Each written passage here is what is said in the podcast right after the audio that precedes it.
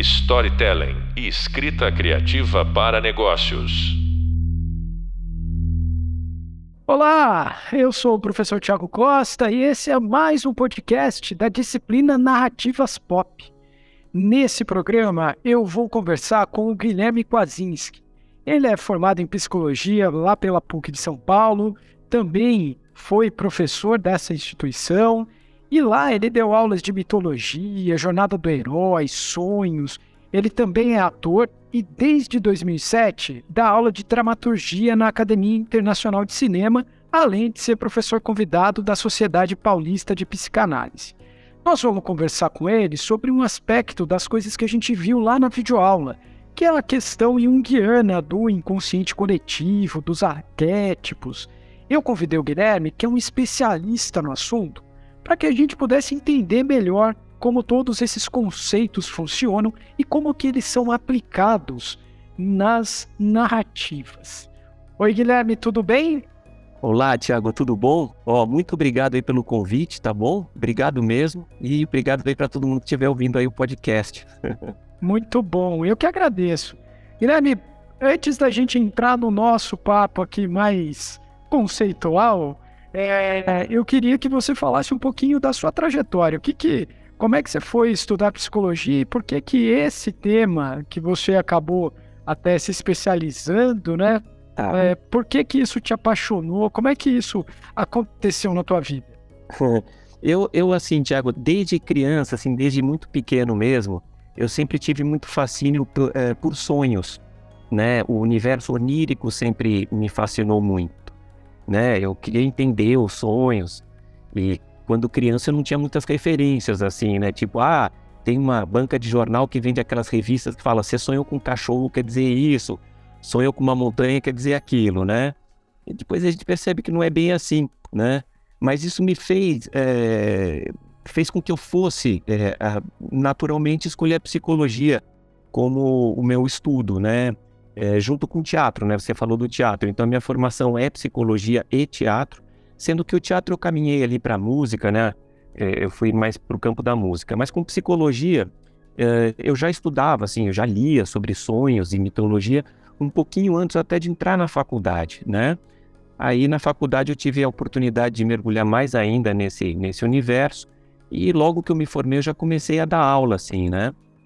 E e, e, então são esses assuntos relacionados, né? Sonhos, é, como eu, eu navego, digamos assim, em mares junguianos, né? É natural que eu tenha estudado bastante mitologia, assim, né? Principalmente a grega, mas você acaba estudando outras várias, né? Para justamente falar de inconsciente coletivo, arquétipos e tudo mais, para ter essa base, né? Então acho que é mais ou menos aí, daí que vem a minha história, né? Muito legal. E aí, vamos então falar do inconsciente coletivo que você já citou.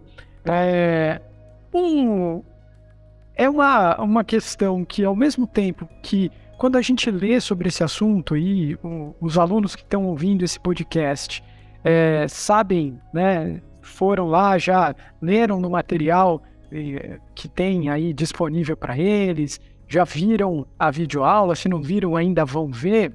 Mas é, quando a gente fala sobre esse assunto, parece algo natural, né? A gente entende do que o Jung estava falando. Mas ao mesmo tempo é um assunto super complexo, porque é algo que é, é, coletivo, ou seja, não é do indivíduo, é de todos os indivíduos. Eu queria tentar entender melhor um pouco esse conceito e, e se você pode me falar um pouco de como é que você entende esse pensamento do Jung sobre uh, o inconsciente coletivo? Claro, a gente está aqui conversando, né? Você que está ouvindo, é, nós não vamos, não temos nem tempo de nos aprofundar tanto. Então, para a gente só começar a entender esse conceito do inconsciente coletivo, Guilherme, como é que você enxerga isso, é, esse conceito na obra do Jung? Assim, como é que você enxerga esse, esse movimento? Perfeito. Bom, eu sou suspeito para falar, né? Porque eu gosto demais, assim, da teoria junguiana, né? Dos escritos junguianos, né? É, não só do, do Jung, mas, claro, de todos os seus é, seguidores e teóricos, né? Eu acho que quando a gente fala de inconsciente coletivo, eu, primeiro, é assim, eu acho muito bonito esse conceito do Jung, né?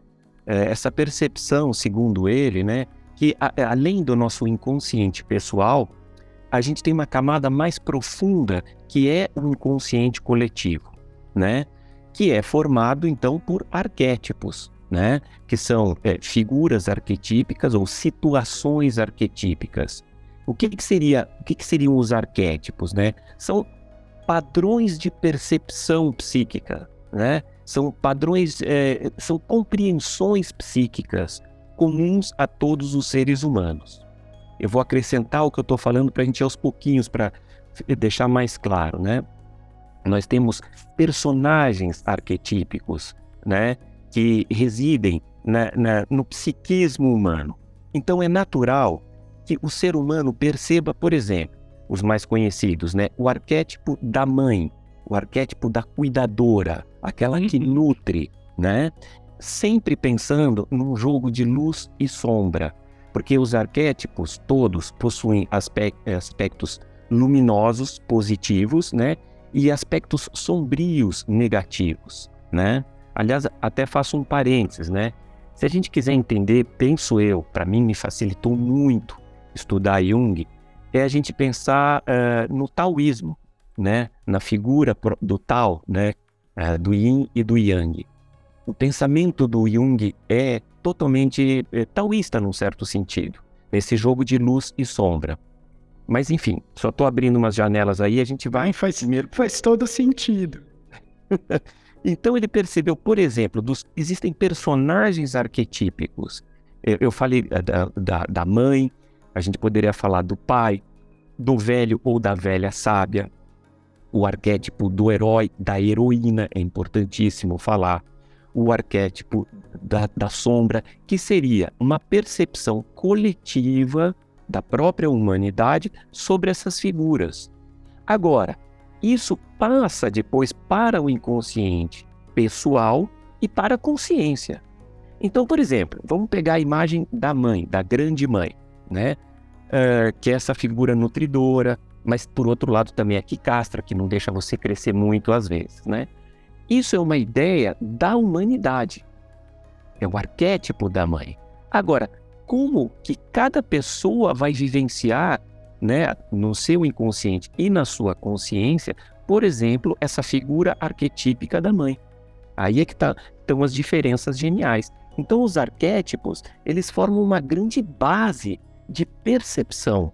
Não sei se eu fui claro. Acredito que sim, mas vamos tentar é, aprofundar e, e, explicar um pouco melhor isso. Então, a, a, a influência desse inconsciente coletivo, e aí me corrija se eu estiver viajando muito, eu vou falar um pouco da, da minha, do meu entendimento do, do, do, do, que eu estudei também do Jung. A ideia é essas, esses conceitos, né, esses arquétipos estão lá no inconsciente coletivo e aí o Jung via que uh, a maneira pela qual esses arquétipos se realizavam na, na, na nossa vida, é, a, a aceitação ou não, a, a, a conformidade com a, essa ideia do, inconsciente coletivo com a nossa realidade é o que ia gerando é, atritos ali na nossa psique. Faz sentido eu dizer isso? É, é por aí? É um outro, uma outra forma de entender. Eu, eu, eu acho que você falou de uma maneira muito, muito bacana. Eu acho que não só de gerar atritos, como você colocou, mas também geram coisas positivas. Ah, perfeito, claro. Eu estou é. pensando só no, no, no, no, negativo, você tem toda a razão. Né? Se, sempre um jogo de sombra e luz, né? Porque tem uma coisa muito curiosa, né, Tiago, que eu penso. Se a gente pensa na, no arquétipo da sombra, né? o que, que é a sombra para o Jung? Né? A sombra é uma parte do psiquismo que a gente não quer assumir como uma parte consciente. Por exemplo, vou dar um exemplo. Ah, eu não gosto de agressividade, eu não gosto de ciúmes, eu não gosto da inveja, né? A maioria não gosta, né? Então a gente tende a não aceitar isso na nossa, na nossa consciência a gente joga lá para o inconsciente, uma espécie de um quartinho na casa da gente que a gente vai deixando aquilo que a gente não usa, né? Vai enferrujando lá no, no quartinho.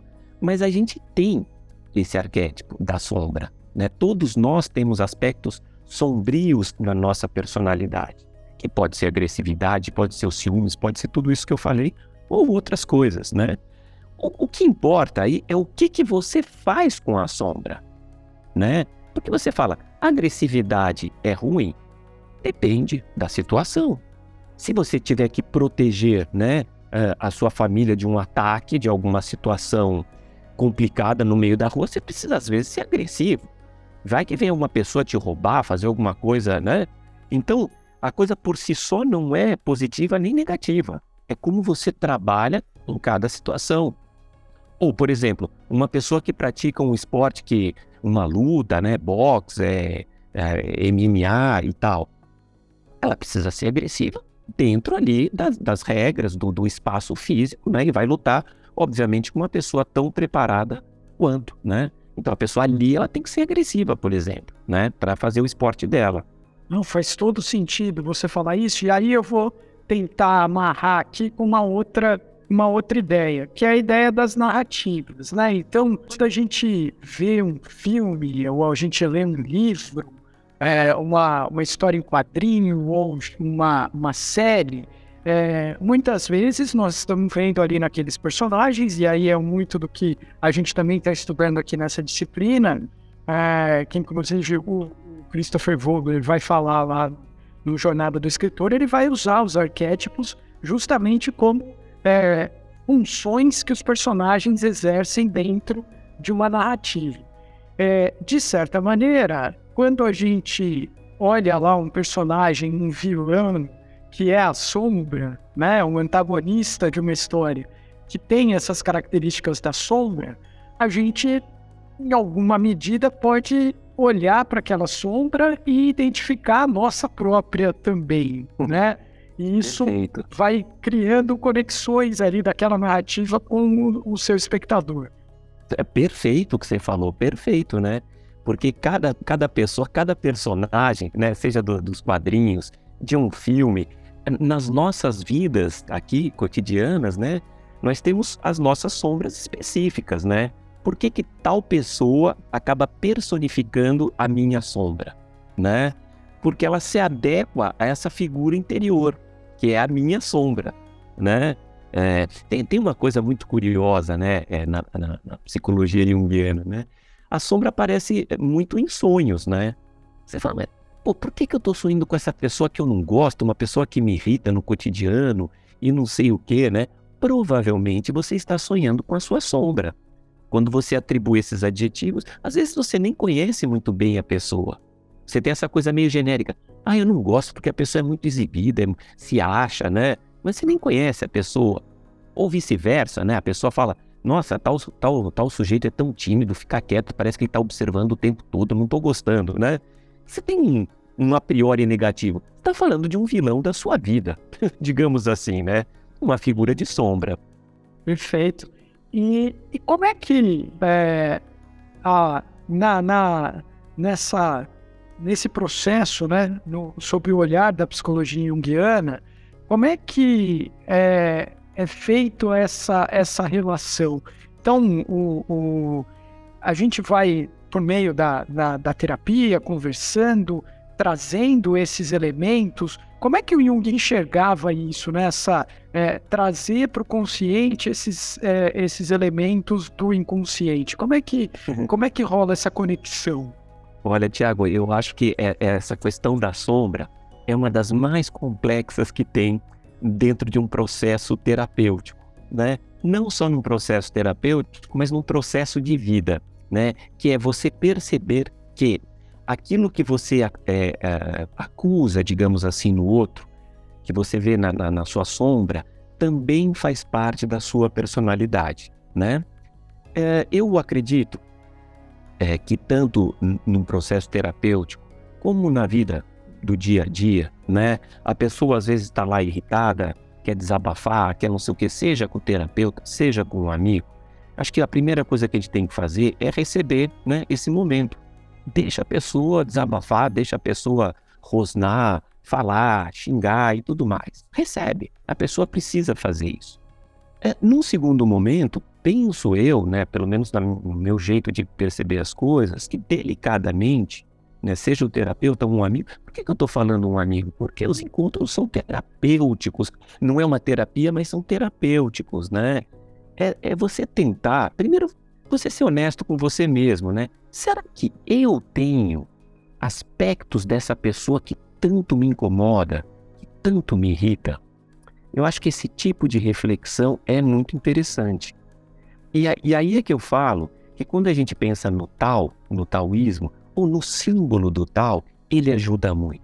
Porque, por definição, a gente não tem uma separação esquerda-direita, certo e errado, sim ou não, como é uma tradição do, do, do pensamento ocidental. Quando você tem a imagem do tal, você tem aquela mescla do yin e do yang. A gente tem dentro do grande yang, né, um pontinho do yin. A gente tem dentro do, do grande yin um pontinho do yang. Como é que a gente traduz isso para a sombra? Você se identifica com um dos dois lados, né? A gente acha sempre que a gente está na luz, metaforicamente falando. Só que, por definição, pelo menos taoísta, a gente tem sim um pontinho de sombra no nosso psiquismo. A gente deve olhar, a gente deve prestar atenção primeiro na gente, para não projetar no mundo né, é, coisas da nossa própria pessoa. Né? Olha, tem uma frase do, do Milor Fernandes, né? Genial dramaturgo já falecido, que eu acho que sintetiza de uma maneira muito bem humorada isso da sombra. Ele falava assim num dos escritos dele: Por que será que todos os idiotas estão sentados nas outras mesas? Ponto. Eu acho genial essa definição. Ah, e esse olhar para si mesmo, né? E aí, falando disso, né? Você falou, né, que os encontros são terapêuticos, né?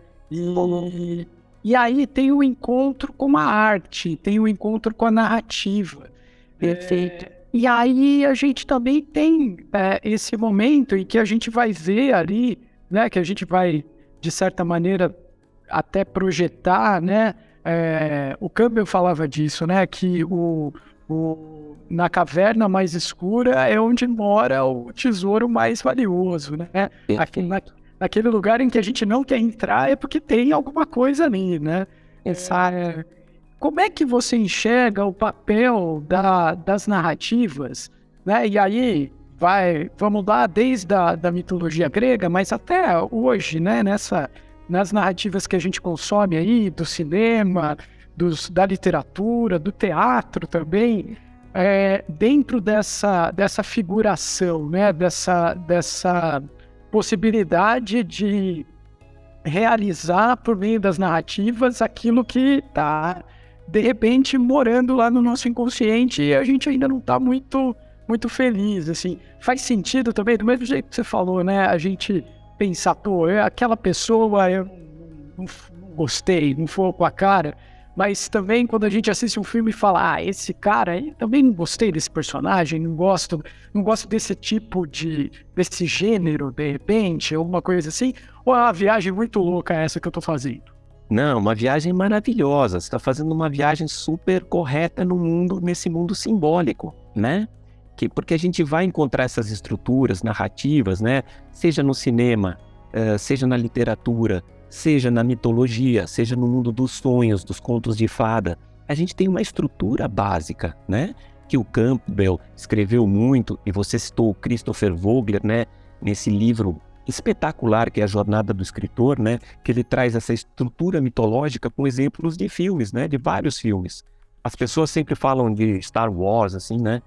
Mas assim, todos os filmes, eu diria 98, 99%, têm uma estrutura da jornada heróica.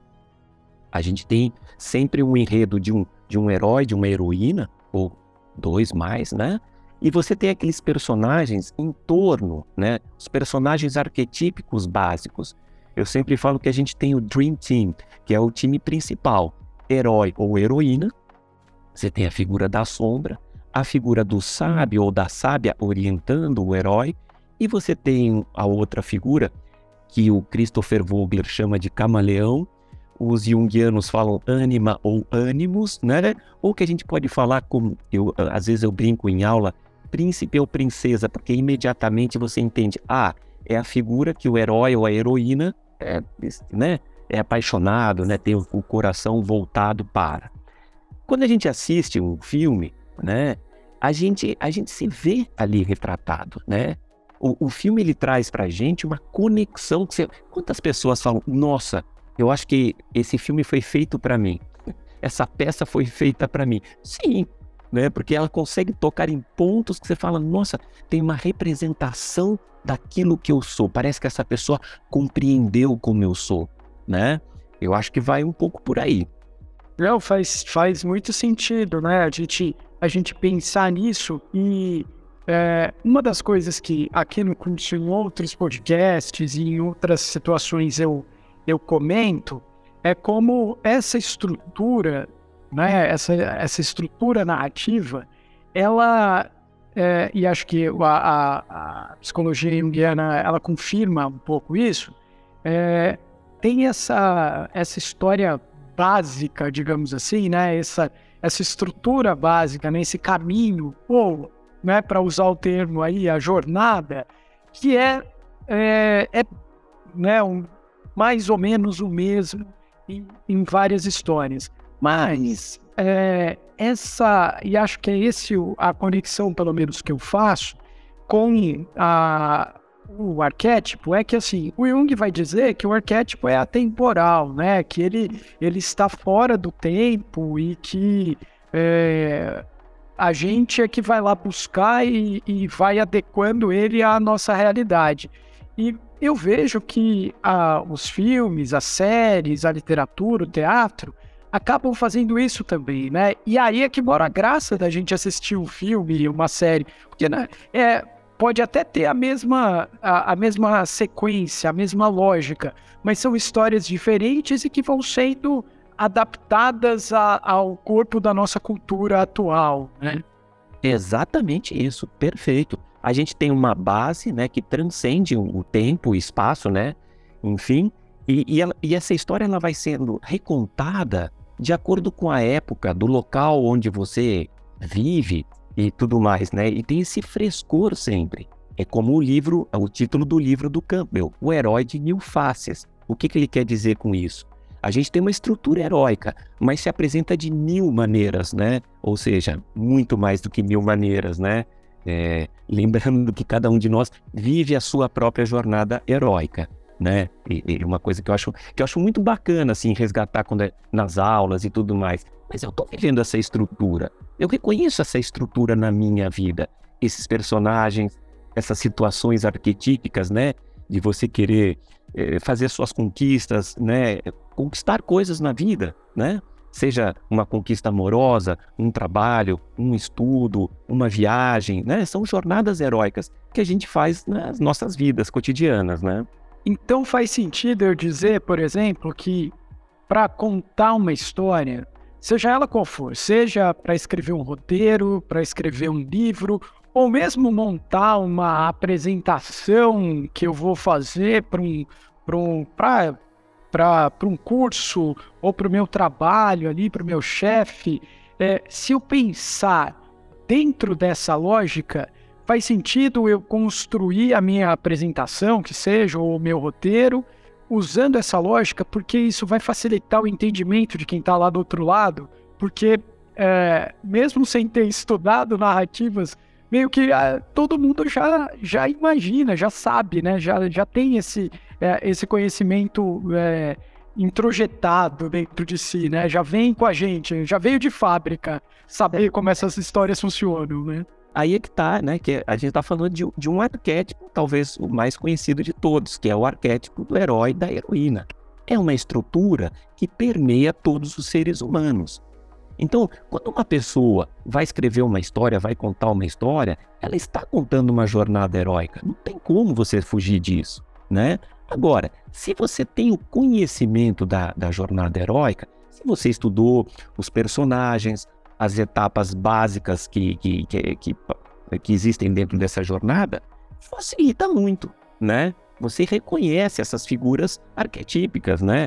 É, é, da sombra, da ânima ânimos, né? Que, do camaleão, enfim, figura do sábio, do mensageiro, série de, de, de, de, personagens e situações, né? A dificuldade de você entrar na aventura propriamente dita, né? É, e vai por aí, né?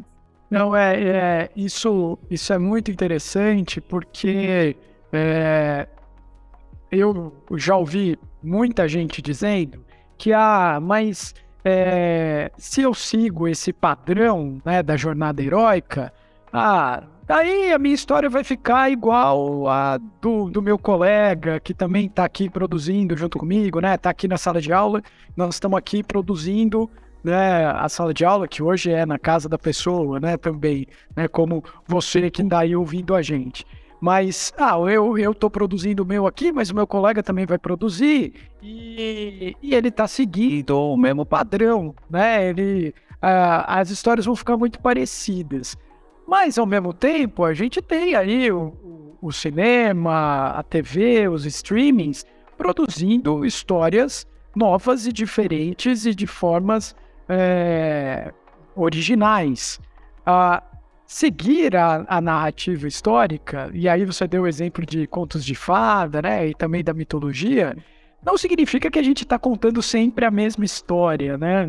Não, não, não é isso, né? Não é esse, é, esse ponto, né? É, é, o charme, a maneira como você vai contar uma história. É, eu, eu já escutei muito isso também nas aulas. Alguns alunos até ficam meio bravos, né? Mas, pô, professor, isso aí é uma, é uma fórmula. Eu falo, calma, calma. Pensa bem, é, isso não reduz a magia do que é a vida. Porque senão a gente vai falar assim: bom, a vida também é uma fórmula. É, você nasce, cresce, tem filhos ou não, envelhece e morre. Isso é uma fórmula, então. Então isso perde a graça? Não, porque são bilhões de pessoas já passaram e passam por esse planeta e tem a, cada vida é muito única. É totalmente singular a vida de um ser humano, de qualquer ser humano né? Tem, tem uma poesia do Drummond, me fugiu o nome agora, que ele fala a ideia da poesia, acho que se chama igual desigual, se eu não estou enganado. Ele fala assim: ah, todos os campeonatos de futebol são iguais, a moda é sempre igual, é, a morte é igualíssima, não sei o que, igual, igual, igual, igual. E daí ele finaliza com a seguinte frase, que é mais ou menos assim: Porém, todos os seres humanos são diferentes ímpares. Eu acho linda essa poesia do Drummond, porque eu acho que ele sintetiza muito isso. Você tem uma base, você tem uma estrutura do jogo, do jogo da vida. Assim como, sei lá, quem gosta de futebol, é, cada jogo é mágico, né? Porque é diferente. Quem está distante fala, mas para mim é tudo igual, né? Estão correndo atrás da bola, marcou um gol, tal, ou aquela coisa. Ah, rock para mim é igual, MPB para mim é igual, música clássica é igual. Não, são sempre diferentes, elas são mágicas. É a maneira como você conta uma história dentro de uma estrutura narrativa.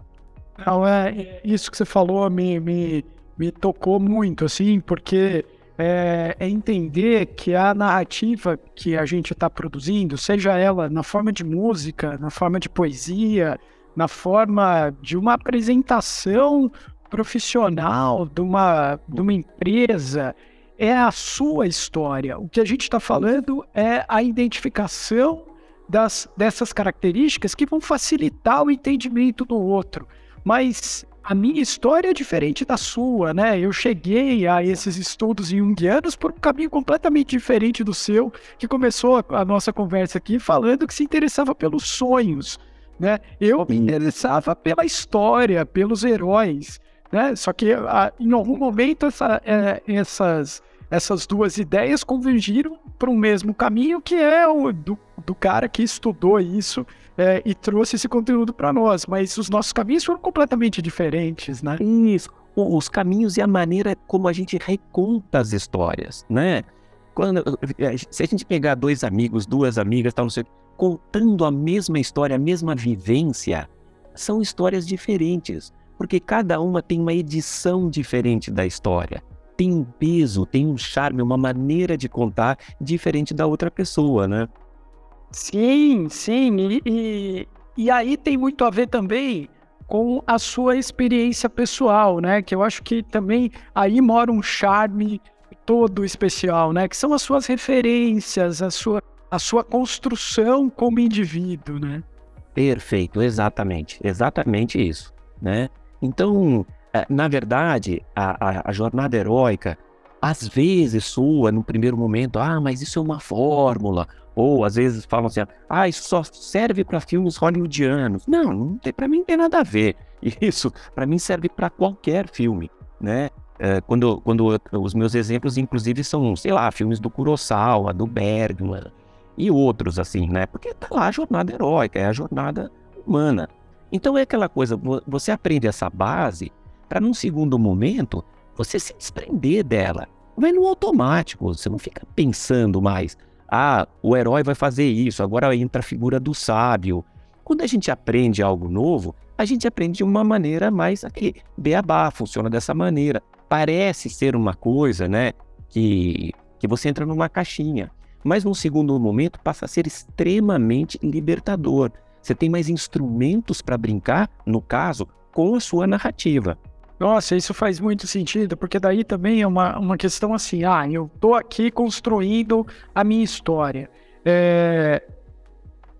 Você conhecer ah, esses elementos faz com que você possa, inclusive, é... desvirtuá-los, digamos assim. É, exato. Né? Então você consegue. É... Ah, tem lá a figura do sábio.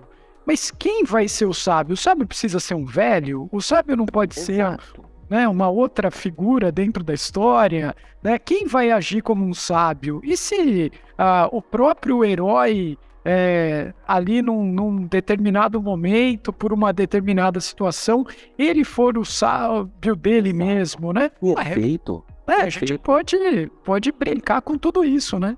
Perfeito, Tiago. Eu, eu acho assim que os personagens, né, falando dos personagens, eu sempre penso assim numa paleta de, de, de um pintor, assim, várias cores. E ele começa a misturar. Porque, em última instância, dentro do herói, da heroína, você tem o que do sábio, você tem o que uh, da sombra, você tem o que da, da, da, da figura da anima, do ânimos e assim por diante, né? Então, ele, ele transita. Ó, vamos, vamos pensar, né? Que às vezes a gente conhece uma pessoa que a gente não, não vai muito com a cara, é até uma figura meio sombria na vida da gente. E não vou com a cara. Com o passar do tempo, essa pessoa pode virar um grande amigo, uma grande amiga. Então a coisa não é estanque. Essa é a graça do jogo. Né? Os arquétipos são móveis como a vida, né? Ah, isso, isso é um ponto muito, muito legal de você dizer.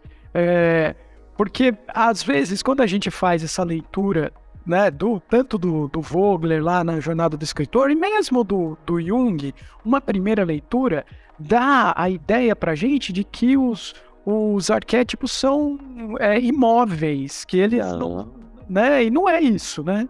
Não, não. Eles são móveis, eles são móveis, né?